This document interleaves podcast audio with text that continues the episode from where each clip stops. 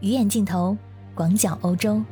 大家好，我是在欧洲的可可鱼，欢迎收听我的节目，聚焦海外华人的生活百态。这一期我们来讲一讲，在疫情之下，海外华人的归国之路有多难。我最近在微博看了这样一则报道：八月二十八日，全国新增确诊病例三十三例，均为境外输入病例。这则新闻令人叹息，但是下面有一条评论更令人五味杂陈。有一个网友问：“境外的人可以不让他们来吗？”其实目前的状况是这样：一般在外定居的华人很少回国。我身边所接触到的人，无论如何要回国的，一般有两种情况：一种是留学生，他们在国外并无收入，也很少亲戚朋友，他们在学业结束之后呢，肯定是要回国的；另外一种是不得不出国工作的人们，有很多人的亲人和家庭都在国内，他们在工作结束之后也是归心似箭。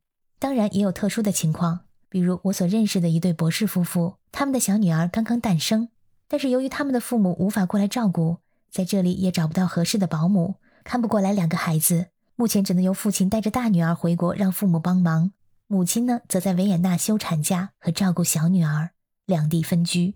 这是比较特殊的一个例子，比较典型的例子呢，比如说留学生，有一个女孩刚刚毕业，从欧洲辗转回国。没想到同架飞机居然有五个确诊病例，还好他没有被传染。不过我想想都替他觉得后怕。还有一位英国留学生，从四月份就开始买七月份的机票，而且买了三张。虽然机票很贵，达到三万人民币一张，是普通价格的十倍，但是他也是幸运的。虽然有两张机票被取消了，但是还有一张正常起飞，所以呢，他也是费尽了周折回到了国内。现在在欧洲订机票回中国要最少提前两个月起订，还随时有被取消的风险。这个航空公司不同，取消条款也不同，所以建议大家订票的时候一定要看清楚取消条款。这是留学生的情况，在海外的务工人员，他们的归国之路也是十分艰难。我一开篇提到的帖子，有人问境外的人可以不让他们来吗？其中有一个网友回复道：“我们辛辛苦苦做基建。”疫情期间，每个人在境外至少坚守一年以上，甚至两年。为什么不让我们回家呢？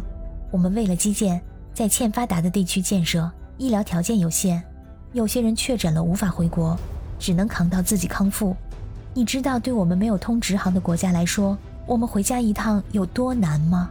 中转到第三国，一周才有一趟航班，一趟航班一个公司只允许三个人同行，一路上至少抽四次血。做十多次核酸，隔离二十一天以上，我们都一一遵守了。大家都不容易，互相理解吧。一位在津巴布韦工作的小伙伴也分享了他的经历，他也是在非洲做基建，和这位网友的经历很像。国家并没有遗忘他们，他们在今年四月份就打上了中国捐赠的两针疫苗，但是当地医疗条件落后，疫情也比较严重。七月份甚至每日增加到三千多。他在工作结束之后也想回国。但是各个航班都被熔断，只能曲线回国。他们最担心的问题是，没有直飞。如果转机三四次，某一段航班被取消了，那么他们只能够被困在当地一个陌生的机场，既无法前往中国，也无法回到津巴布韦，这是一个非常尴尬的情况。所以说，这位小伙伴也在为他的漫漫回国路而感到担忧。另外一个故事是攀登珠峰的勇士们。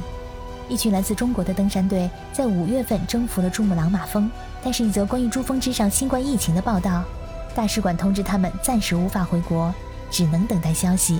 因此，他们在加德满都一直待到现在。在这里呢，也衷心祝愿他们能早日和家人团聚。所以，目前回国的基本上都是不得不进行迁徙的海外华人。像我这种在国外多年的，肯定不会在这个非常时期到处乱跑，给祖国添乱。我们严格遵守防疫制度，和本地人比起来，在海外的中国人是非常重视防疫措施的一个群体。比如，一个在德国汉堡的小伙伴说，汉堡最近增加的数字惊人。但是，无论政府如何呼吁，如何希望大家遵守防疫措施，市民们依然我行我素，并不注意口罩的佩戴。他只能自求多福，牢牢地戴紧口罩。所以说，中国是世界上防疫措施和制度执行最好的国家，没有之一。亲爱的小耳朵们，如果你现在身在中国，你要明白自己是多么的幸福。感谢你的收听，我们下次节目再见。